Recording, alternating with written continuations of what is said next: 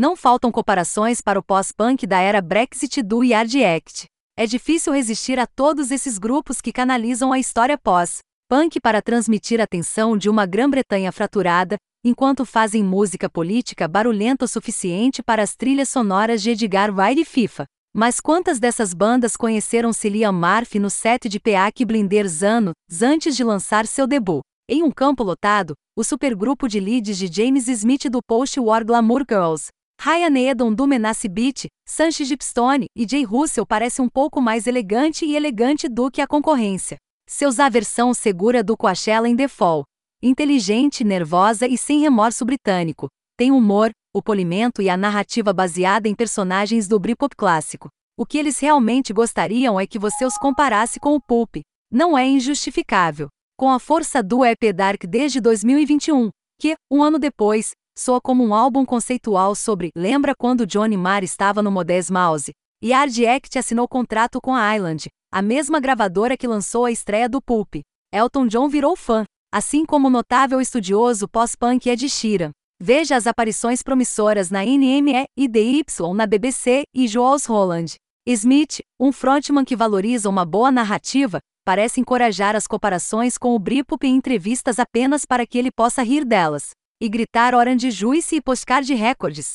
Como você sente que ele compartilha o mesmo sobrenome de Mark? E Smith, casualidade divertida, isca insuportável da mídia, o encolher de ombros. Provavelmente lhe dirá o quanto você vai gostar do que a Yard Act está vendendo.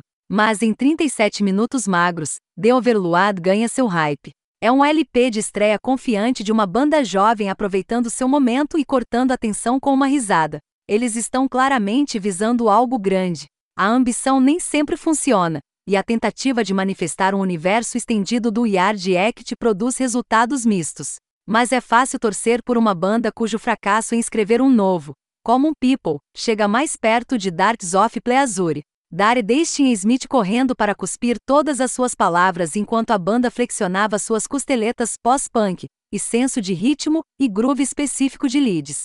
Veja contemporâneos como Galaxians e Big Soft, a sobrecarga ainda é, de fato, em corda e angular. Mas agora Smith, que é acreditado com 50% das composições, ao lado de Needham e Xigipstone, e o produtor Alishan, Peota Harvey, Perfume Gênios. Argel.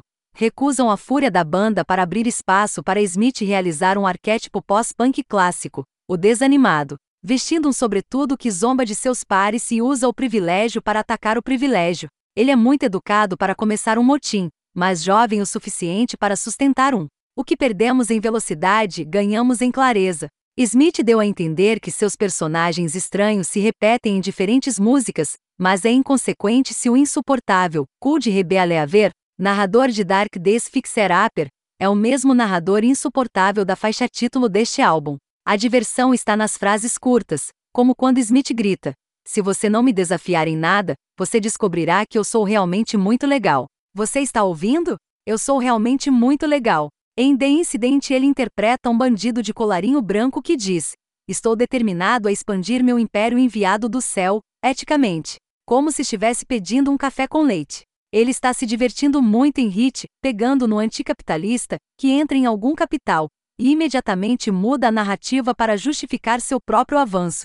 Mesmo quando as letras não funcionam, como na óbvia metáfora inglesa, Dead Horse, a banda tenta fazer com que o discurso retórico soe convincente. O melhor momento do Overload pode ser o mais contido. Enquanto a música de aldeia de assinatura do IDLS está cheio de idiotas racistas, tal Popis aproxima-se de um aldeão. Um capitão de futebol promissor e bonito que, por razões pouco claras, nunca sai de casa e troca seus dons atléticos por uma carreira no setor imobiliário. Vem uma promoção, uma hipoteca, um casamento, um cachorro, filhos e uma casa de férias na Costa del Sol. Ele ainda pode jogar futebol ao lado. Ele sabe que ainda tem isso. E ei, sua cidade agora tem um autêntico restaurante italiano.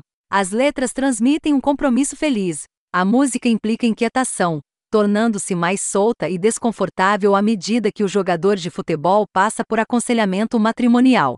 Netos e um sentimento cada vez mais assustador. Isso é tudo que existe? A aldeia inteira vem ao seu funeral. Smith então se revela amigo do falecido jogador de futebol, vendo a vida do falecido como uma pergunta.